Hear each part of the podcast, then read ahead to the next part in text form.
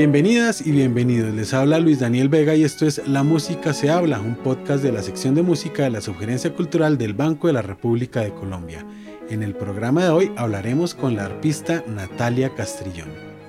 y de alguna manera lo que quiero hacer y mi intención con esta exploración de diferentes sonidos en las arpas que interpreto es expandir el sonido del instrumento mismo y darle un carácter diferente al que se ha escuchado por, por muchos años y por supuesto respetando muchísimo la tradición que hay detrás de estos instrumentos. Natalia Castrillón estudió en la Universidad de Caldas, donde se graduó como licenciada en música y continuó estudios de música de cámara, orquesta sinfónica y arpa en la Universidad Javeriana en Bogotá.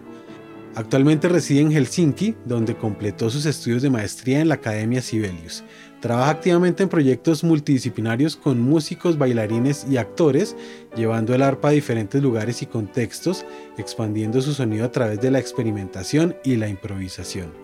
Ha trabajado como profesora de música en Colombia, en la Fundación Nacional Batuta y en proyectos de inclusión social con comunidades. También ha realizado clases magistrales de arpa en Colombia y Dinamarca y ha realizado conciertos en Colombia, Brasil, Finlandia, Suecia y Dinamarca. En el programa de hoy hablaremos con Natalia sobre su trayectoria como arpista, la pluralidad cultural que ha moldeado su música y su ejercicio compositivo a partir de la improvisación.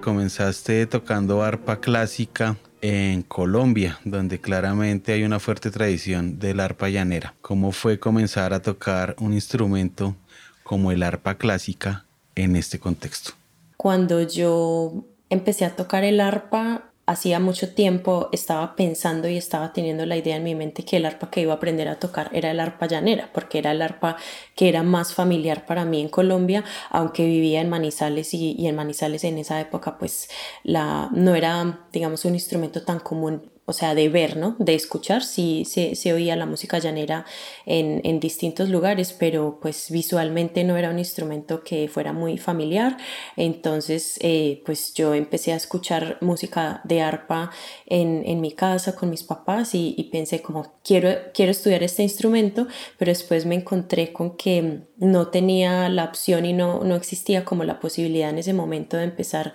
estudios de arpa llanera ni de música llanera, sino que había dos arpas como entre comillas un poco abandonadas o no en tanto uso en la Universidad de Caldas. Eh, luego esas arpas se trasladaron a la Fundación Batuta Caldas y ahí fue donde yo empecé a estudiar arpa, pero en mi mente no era claro qué tipo de arpa era esa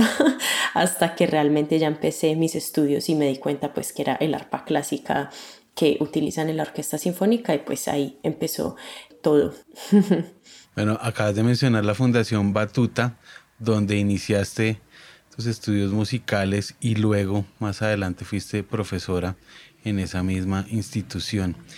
¿De qué manera haber trabajado con niños y niñas víctimas de la violencia transforma la visión de la música y el rol de los músicos en la sociedad?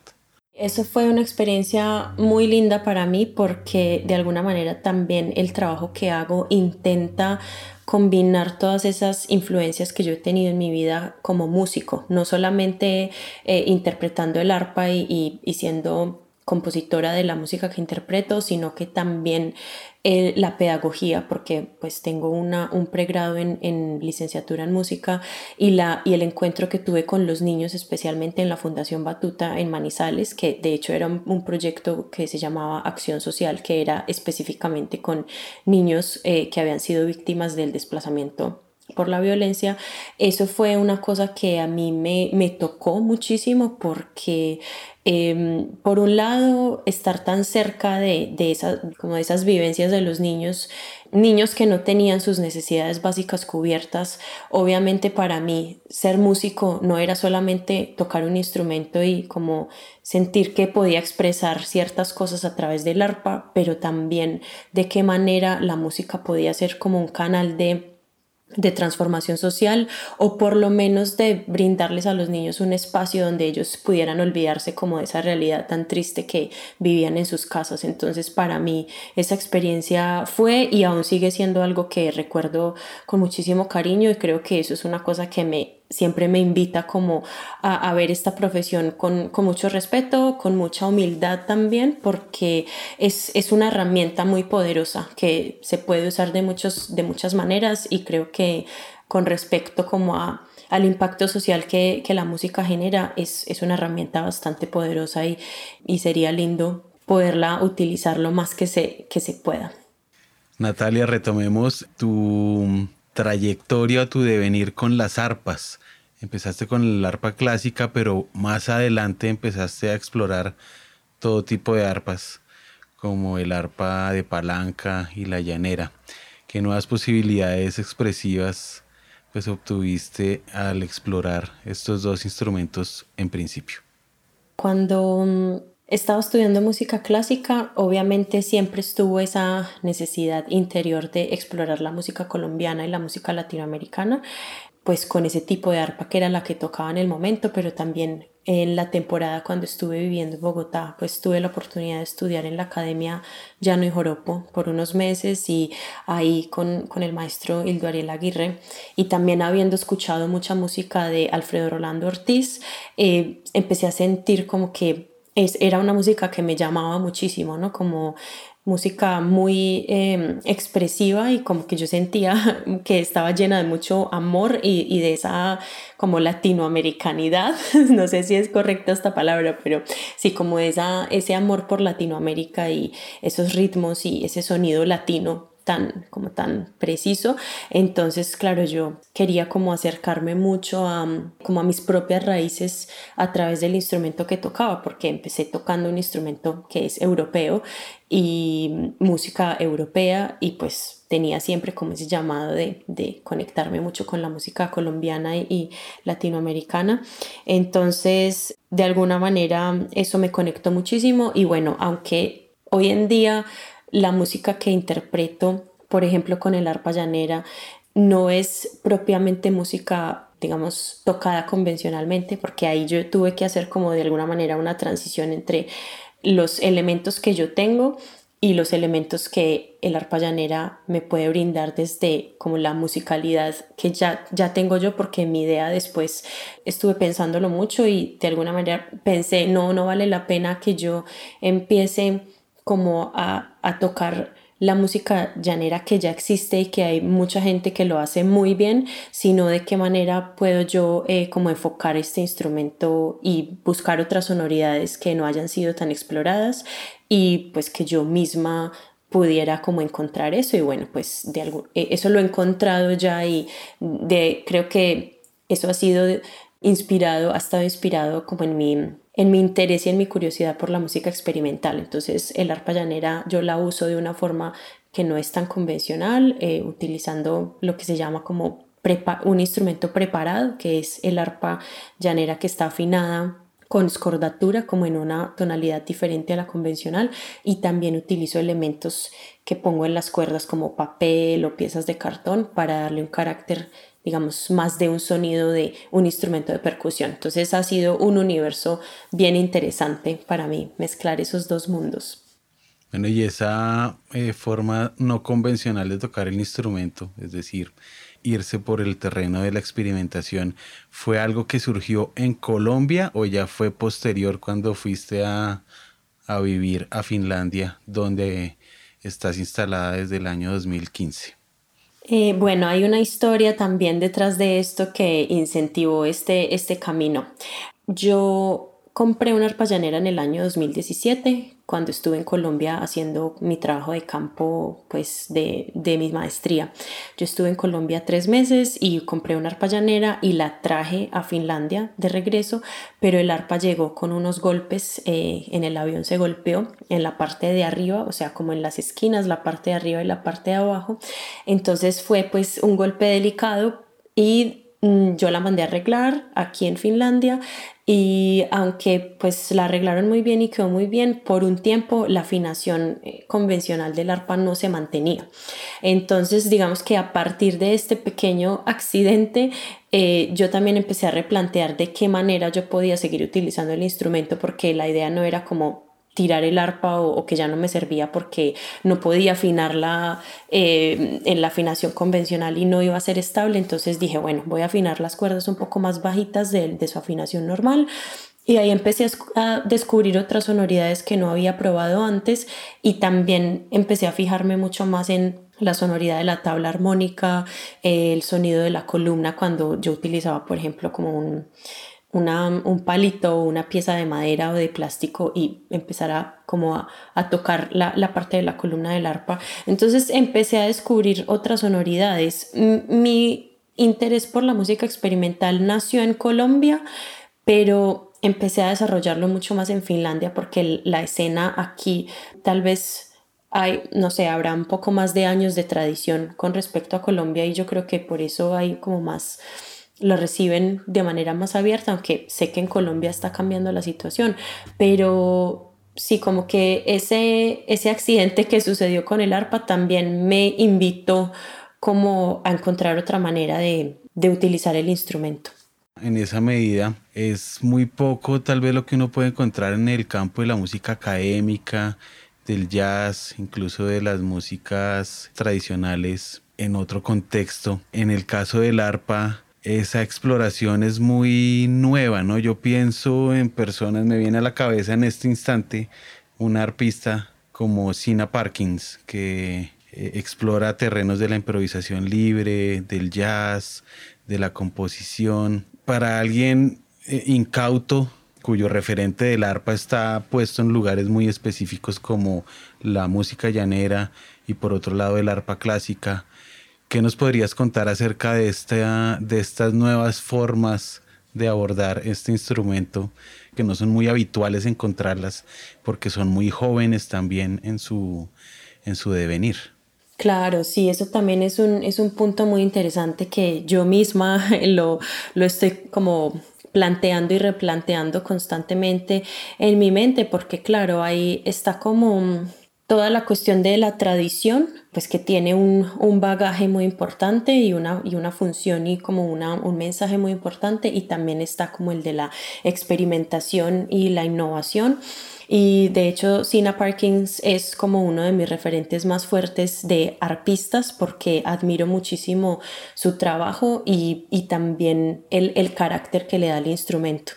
Durante todos estos años para mí ha sido muy importante explorar los diferentes recursos que las arpas que utilizo me pueden dar, ¿cierto? Porque tenemos el referente eh, de como el sonido angelical de las arpas, que es un sonido muy lindo, que da mucha paz, que eso a mí me enamoró del instrumento, pero al mismo tiempo también me parece muy interesante ver de qué otras maneras el instrumento puede ser utilizado, como verlo como un objeto sonoro, como un instrumento que que si uno lo aborda de diferentes maneras hasta puede parecerse al sonido de otro instrumento, se puede parecer al sonido de una marimba de chonta o de la cora africana. O también hay un instrumento de Kenia que se llama el niatiti, que es un, son instrumentos que a mí me han llamado mucho la atención en general porque desde niña siempre me interesé mucho por las músicas de diferentes culturas y diferentes lugares del mundo y esos sonidos de esos instrumentos como que se quedaron mucho en mi mente y empecé a pensar como, bueno, si yo tengo estos diferentes tipos de arpa, ¿qué tal si exploro diferentes sonoridades con, mediante diferentes procesos y a ver qué puedo encontrar? Y creo que me he encontrado con eso y Sina Parkins ha sido una un referente para mí y bueno, por otro lado también cuestiono a veces como esta libertad que me estoy dando yo de explorar estos instrumentos de esta manera porque también sé que cada vez que existe como de alguna manera un rompimiento de, de, lo convencional pues eso puede dar lugar también como a, a polémicas y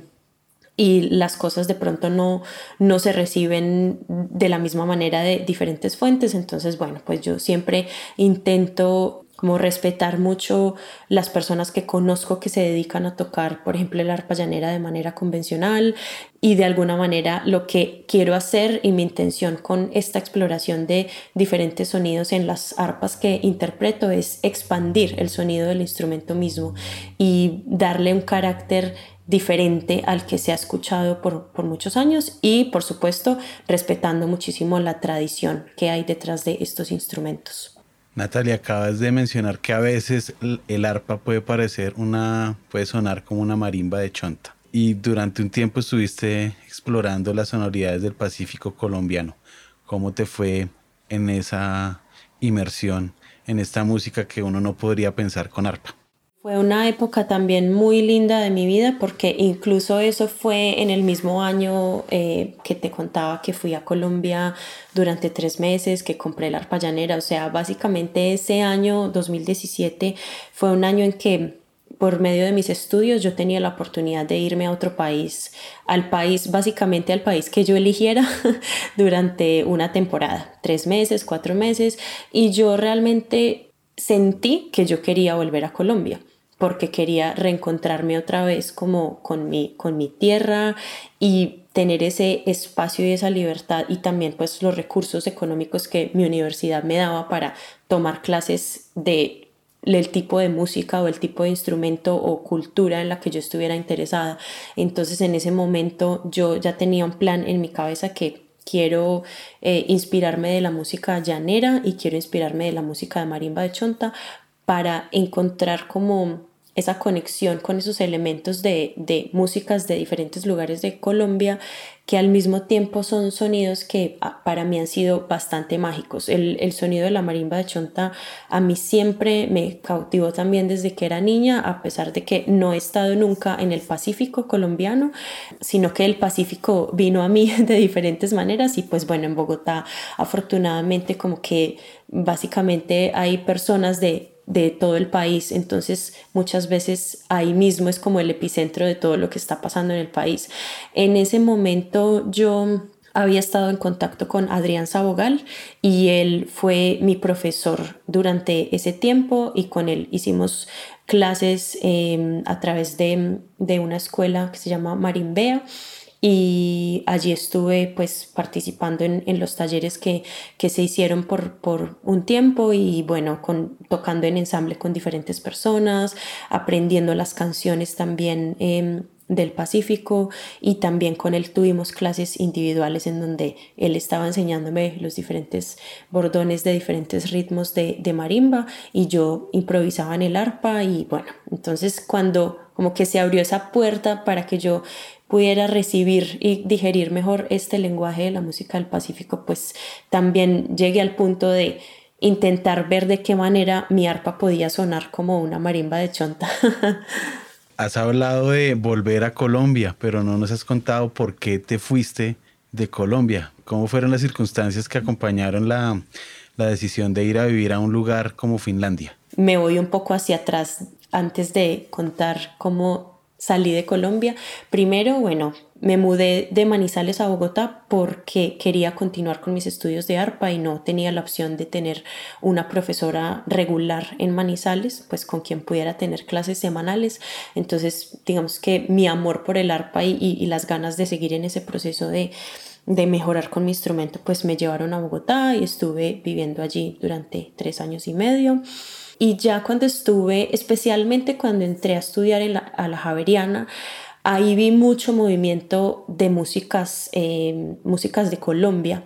Eh, también hacía, hice diferentes proyectos con músicos de, del departamento de jazz, pero también veía muchos conciertos de músicas para gaita, también de música del Pacífico y tambores. Entonces eso fue algo que yo no había visto antes. Yo no lo había visto en Manizales y mm,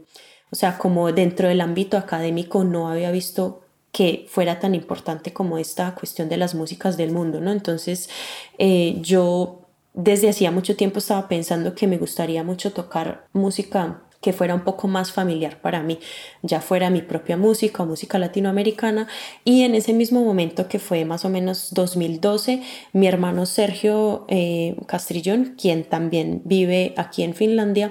él pues ya estaba aquí y, me habló, mira, existe un, programa de maestría en la Academia Sibelius que se llama Global Music y consiste en que la gente empieza a formar su camino musical y se conecta con personas de diferentes culturas, diferentes lugares del mundo, tiene un componente social y académico muy importante. Entonces cuando él describía el programa parecía como que estuviera describiendo justo eso que yo estaba buscando. Entonces, nada, pues empecé como a investigar eh, de qué se trataba este programa. Al mismo tiempo también había programas de Berkeley Latino que fueron a Bogotá en el año 2014 y otras cosas como que iban saliendo y yo iba sintiéndome como cada vez más atraída y más conectada con esos programas en donde el contenido musical y el componente como de, de ese camino musical eran las músicas de otras culturas y pues también obviamente la, la música latina americana incluida. Entonces, cuando miré de qué se trataba el programa en Finlandia, pues me embarqué en, en aplicar y eso fue todo un proceso porque fue largo, no fue fácil, pero bueno, pues llevo ya seis años aquí, ya casi van a ser siete. Gran parte de tu trabajo y de tu exploración ha estado enfocada también en la improvisación libre. Vuelvo a las personas incautas porque explicar la improvisación es a veces se vuelve un poco difícil, porque hay una improvisación en la música clásica, hay una improvisación en el jazz, hay una improvisación en las músicas raizales, pero existe algo que se llama improvisación libre, que también asocian a la composición instantánea. Alguien que, que está pensando en todos estos lugares, ¿cómo podrías explicarle tú qué es la improvisación libre? La música improvisada, en este caso, pues como hablando de la improvisación libre, es una música que yo describiría como una, una práctica en donde hay muchos valores que se necesitan para, para uno por lo menos estar cómodo haciéndolo, ¿no? Porque como tú lo mencionas, hay, o sea, creo que la improvisación pues es una práctica que que existe desde que existe la música misma, o sea, la, eh, Bach y los compositores de esa época pues usaban improvisaciones en sus composiciones y en su proceso también y las músicas, eh, bueno, el jazz se improvisa, cada improvisación de acuerdo pues como al, al género musical tiene diferentes maneras de, y como de procesos para, para, realizarlo y bueno, la improvisación libre, como su nombre lo indica, eh, tiene la intención de que sea libre, de que no haya reglas, de que no se planee nada que todo ocurra en tiempo real. Entonces, eso es algo que yo he encontrado que para llegar ahí se necesitan muchos valores que necesitan como estar en sincronía, especialmente cuando lo hago con otras personas, porque eh, de hecho lo disfruto muchísimo más tocando improvisación libre con otras personas que haciéndolo sola, porque cuando lo hago en dúo, trío, cuarteto o grupos como hasta quinteto más o menos, lo disfruto mucho porque no solamente soy yo como tomando las decisiones en tiempo real, sino que son otras personas a las que hay que escuchar profundamente, hay que confiar en ellas porque cuando uno no sabe qué va a pasar, pues es difícil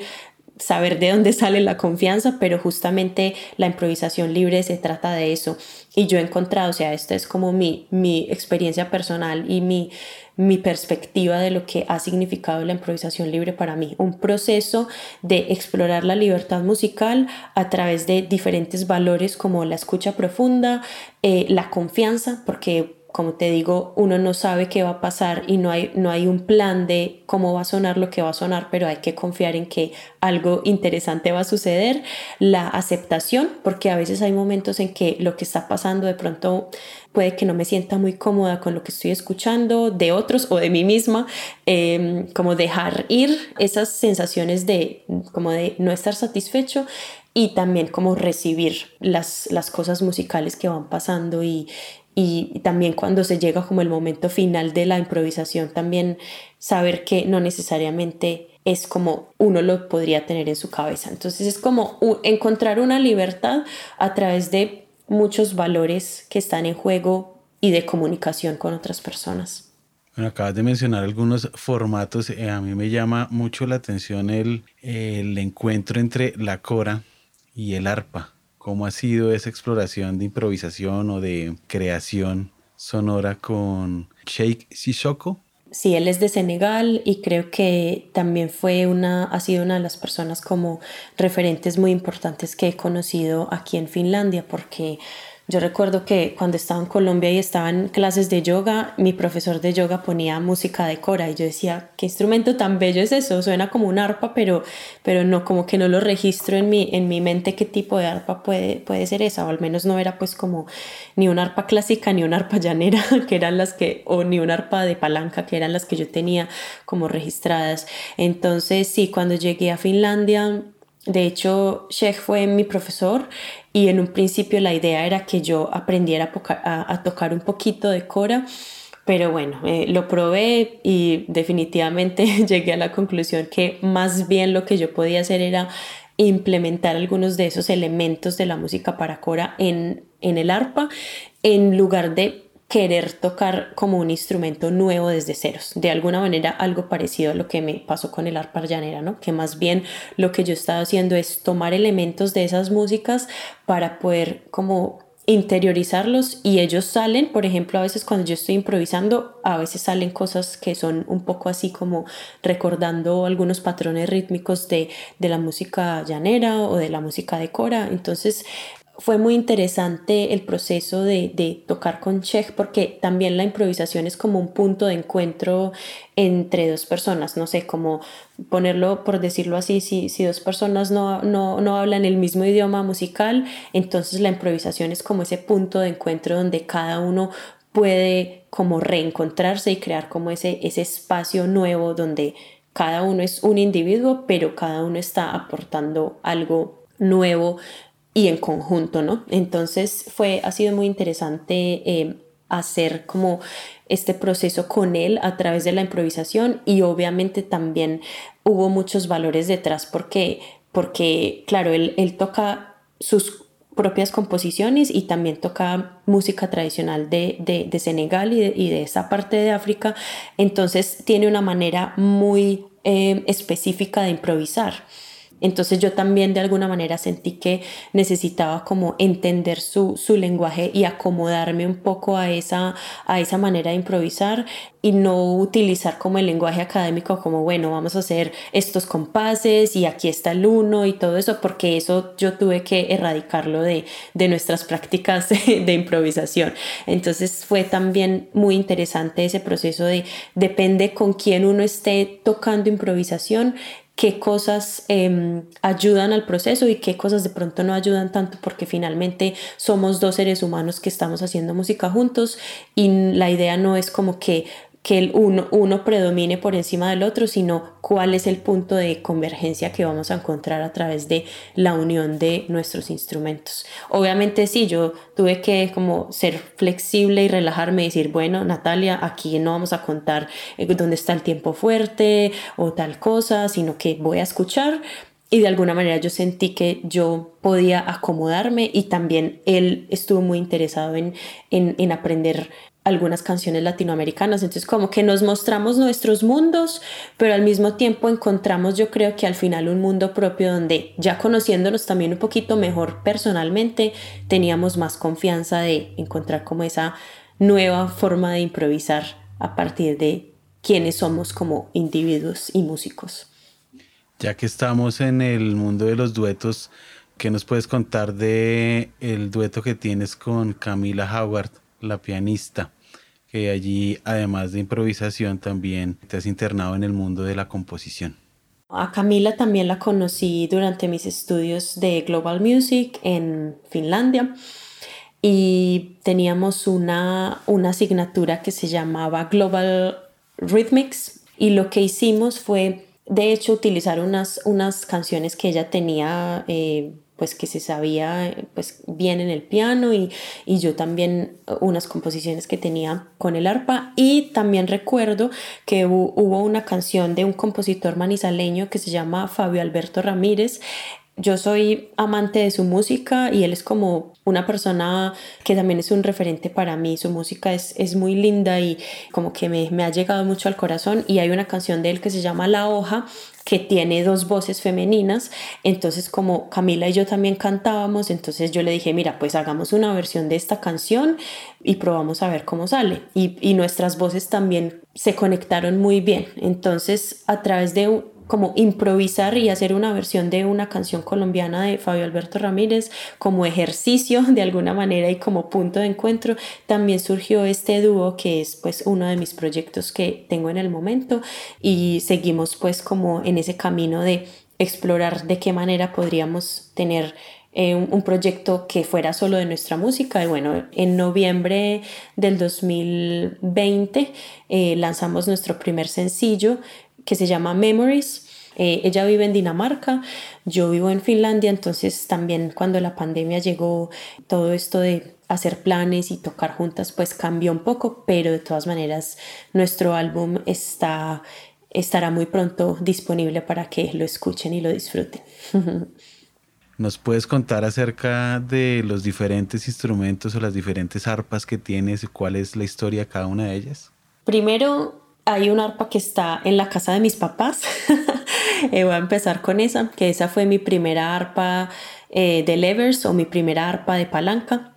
Mm, sí hubo un momento cuando yo ya decidí que iba a dedicarme a las músicas del mundo y, a componer mi propia música, pues ahí en ese momento ya el arpa clásica no, no siguió siendo más mi instrumento principal. Entonces yo compré un arpa de palanca que pues está en Manizales y pues es el arpa que siempre utilizo cuando viajo a visitar a mis papás a Colombia porque pues obviamente siempre me gusta tener un instrumento que esté ahí y que pueda tocar y bueno si surge algún concierto o alguna oportunidad artística pues ahí está el instrumento porque el arpa no es un instrumento que uno puede prestar por ahí en cualquier lugar como de pronto una guitarra es más fácil que la gente tenga guitarra en sus casas o que uno pueda conseguir una guitarra prestada pero con las arpas no es tan fácil entonces es importante que siempre haya una en la casa de los papás. y bueno, luego cuando llegué aquí a Finlandia, pues e, exploré también otros tipos de arpa que pues que no había visto en Colombia, aunque son son arpas de palanca también, pero hay diferentes modelos y creo que los diferentes modelos también dan ciertas características sonoras interesantes. Y bueno, pues tengo una de esas pues que también es una arpa de, de, levers, de palancas, como tamaño estándar. Tengo una arpa Camac, que es de una fábrica de arpas francesa. Y luego, cuando estaba viviendo en Dinamarca, porque yo pues viví seis meses ahí, cuando tenía una profesora de arpa que se llama Helen Davis allá en Copenhague, ella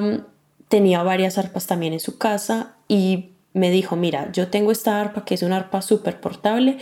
que es de una marca que se llama Harpsicle. Son arpas que pesan 3 kilos y son bastante portables, o sea, para viajar con ellas en bus o en transporte público son súper fáciles. Entonces ella me dijo, yo Veo que esta podría ser un arpa que podría ser muy útil para ti porque tú te mueves mucho, viajas mucho, te convendría pues comprar un arpa más portable y yo le dije pues de una, yo la compro, entonces se la compré, yo ya las había visto, son fabricadas en Estados Unidos y ya las tenía pues un poco en mente, pero pues con ella, ella me propuso que podría vendérmela, entonces yo dije que sí inmediatamente y ha sido un arpa también que tiene unas características bien especiales. También tengo el arpa, una arpa llanera que se la compré al maestro Hildo Ariel Aguirre en Bogotá y esa pues es fabricada allá en, en Colombia y la que tengo en mi casa es una arpa Salvi. Entonces diferentes, diferentes marcas, diferentes estilos que me dan diferentes posibilidades, la verdad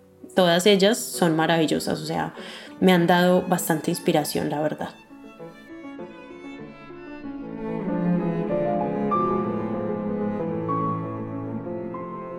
La Música se habla es una producción de la sección de música de la Subgerencia Cultural del Banco de la República de Colombia. La música de este podcast es parte del trío Opus 32 de la compositora colombiana Amparo Ángel, interpretado por el Swiss Piano Trio, grabación que hace parte del disco Compositores de Nuestro Tiempo, volumen 2, editado y publicado por el Banco de la República. Mi nombre es Luis Daniel Vega, hasta una próxima ocasión.